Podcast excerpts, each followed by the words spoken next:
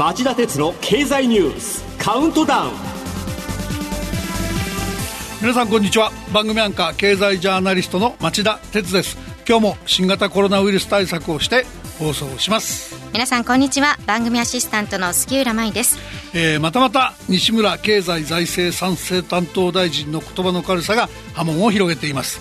問題にされたのは先週金曜日に政府の新型コロナ分科会がまとめた年末年始の感染対策に関する提言を受けて西村大臣が経営者団体や関係閣僚など各方面に要請した年末年始休暇の1月11日までの延長に関する発言です。この発言に対し今週月曜になって二階自民党幹事長が記者会見で聞いてない。真意がどこにあるか理解してないと発言。慌てた西村大臣は火曜日党本部に二階幹事長を訪ね分散して休んでほしいという趣旨だった。と弁明加藤官房長官も11日までの一律の休みを求めているものではないと火消しに走る騒ぎになりました、うん、ところが騒ぎは収まらず下村自民党政調会長が水曜日の記者会見で西村大臣の発信に伴いフォローが非常に大変だった。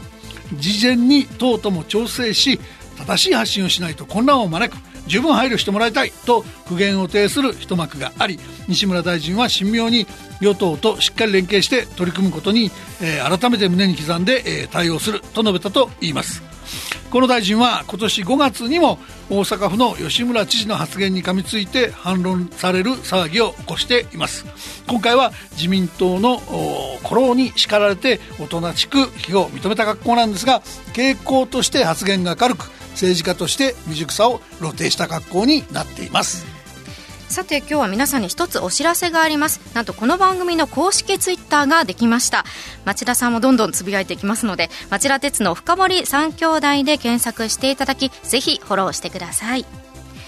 それでは町田さんが選んだ今週の政治経済ニュース10本を10位からカウントダウンで紹介していきます。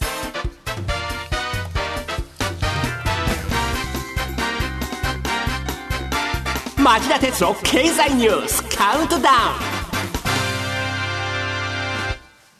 まず10位のニュースはこれです。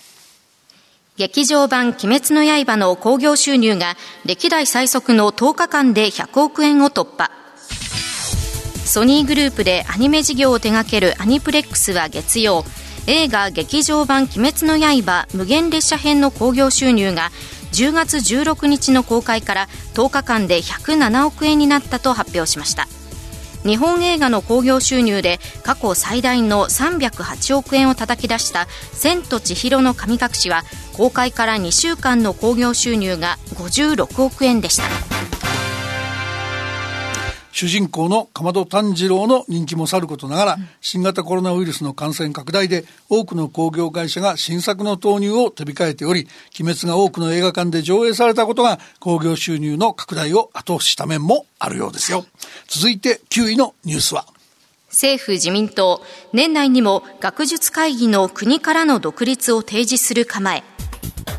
政府自民党は学術会議の事務局に配置する官僚の大幅削減や費用圧縮のための民間委託などの体制見直しを進め国から独立させるなどの案も含め年内にも組織改革の方向性を示す構えです。えー、学術会議の推薦した会員候補6人を菅総理が任命しなかった問題を取材してますと、政府自民党の本音は歴代の学術会議幹部たちが政府自民党よりも野党とより太いパイプを築いていたことへの反発が少なからずあります。その一方で、えー、行政府から10億円の予算を出してるんだから、学術会議がその学者たちに防衛関連の研究を実施させているのも言論の自由の侵害だとの苛立ちも持ってるようなんですね。で、僕は騙し討ちのような突然の表現、つまり今回の任命拒否問題にまずけじめをつけるべきだと思います。で、学術会議のあるべき姿を考えるのはその後のことであるべきでしょう。ただ、その場合、政府、つまり時の政権の意見に左右、意見に左右されかねない行政府から予算をもらうのではなく、えー、立法府、つまり国会にサポートされる組織として学術会議を衣替えするのがいいんじゃないかと思いますが、皆さんはどう思いますか？それでは8位のニュースはこれです。 GAFA で明暗が分かれる。ソニーや佐川急便は巣ごもり需要で好調。新型コロナウイルスの影響によって業績が落ち込む企業が続出する中でアメリカの IT 大手 GAFA の今年7月から9月までの決算も明暗を分けました。自宅で利用できる巣ごもり需要を取り込めたアマゾンの最終利益が63億ドル強と前の年の同じ時期の3倍近くに増えたほか同じくグーグルの親会社アルファベットも6割増。フェイスブックも3割と大幅増益を記録したのに対しアップルは新型 iPhone の投入の遅れが響いて最終利益が7%減る増収減益にとどまりました。日本でもゲーム機事業などで巣ごもり需要を取り込めたソニーが水曜に2021年3月期の連結純利益が前期比前の期に比べて37%増加の8000億円となるとの見通しを発表。佐川急便を傘下に持つ SG ホールディングスも3割増加の950億円前後になる模様です。一方航空業界は世界的に不調で ANA ホールディングスが火曜に2021年3月期の連結最終損益の見通しを過去最大の5100億円の赤字と公表。日本航空も先ほど第2四半期で1612億円の赤字になると発表しました。また自動車の販売台数の落ち込みが響きデンソーは昨日2020年9月中間決算で連結最終損益が711億円の赤字になったと発表しました。はい、えー、やりたい放題でコロナにも強かった GAFA がそのビジネスモデルについて司法用司法省や FTC アメリカ連邦取引委員会という競争の番人に待ったをかけられました。最先端の IT 業界の勢力順に違反が生じるのか目が離せなくなってます。あと JAL ですが、えー、JAL は今期から IFAS を適用しており、年間の、えー、最終損失が2400億円から2700億円の、えー、最終赤字になる見通しだと発表しています。えー、続いて7位のニュースは木曜日、中国の五中全会が閉幕、2035年までの長期計画を策定し、一人当たり GDP で先進国の仲間入り目指す。5年に一度の五中全会第19期中央委員会第5回全体会議が昨日閉幕し中国共産党は国営通信社を通じて会議の決定内容を一部公表しましたそれによりますと今回の特色は新たに2035年までの長期目標を策定。外需依存体質から脱却して内需も伸ばして日本柱とする総循環2つの循環を目指すべき経済モデルとした点にありこれにより1人当たり GDP 国内総生産を先進国並みに押し上げるとしています、えー、ご中全会はほぼ5年ごとに開かれる中国共産党の重要会議です。今回はアメリカとの対立の長期化を視野に入れて、経済を自立する意図が明らかになってます。で、えー、習近平体制が再来年の党大会後も含めて長期的に続投する可能性が高まったとの見方が体制になっています。6位のニュースはこれです。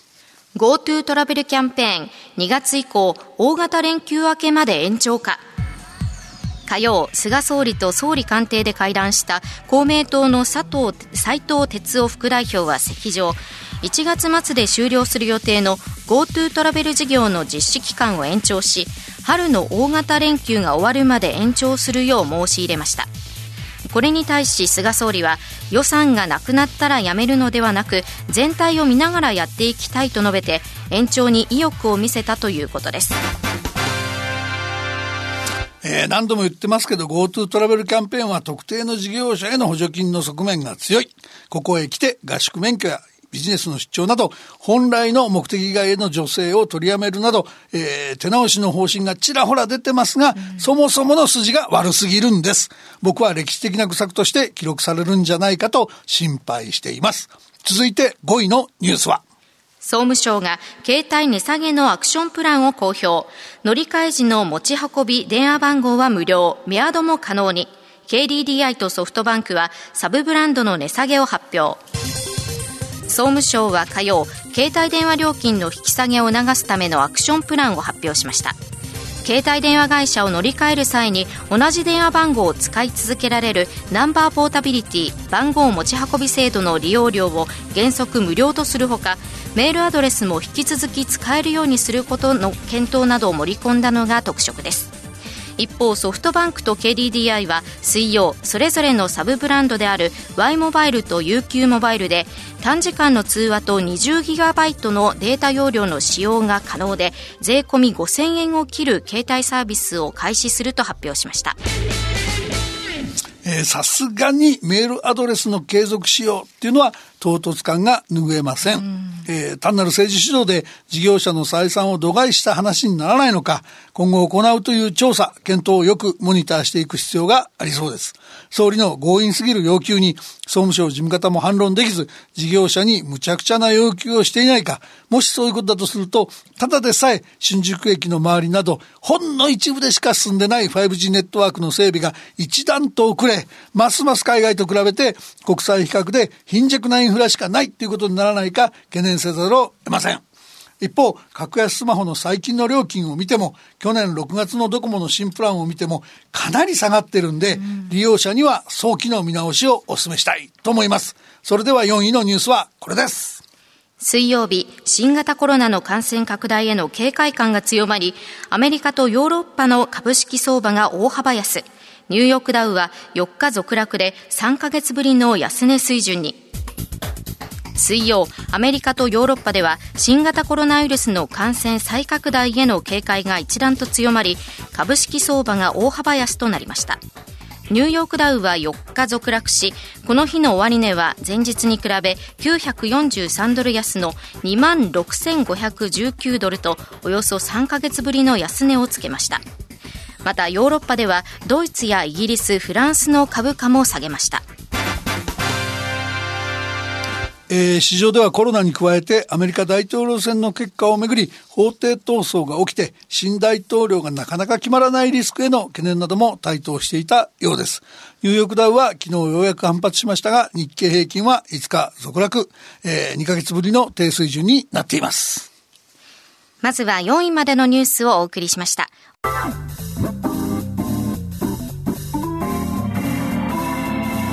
町田鉄の経済ニュースカウントダウン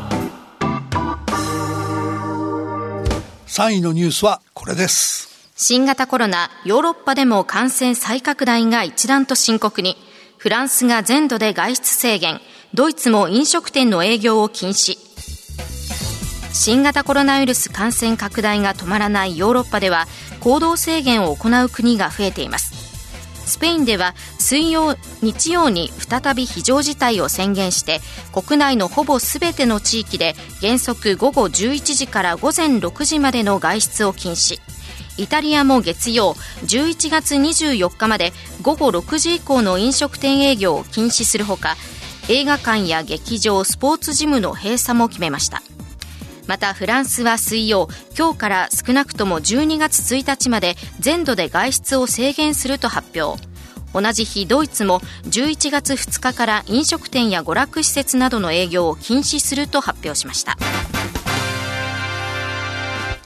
アメリカでも事態は、えー、深刻ですが、えー、日本でも感染が微増状態なので、まあ、警戒が怠れません。昨日、横浜港のクルーズ船のケースを含めた国内の感染者数がついに10万人を超えました。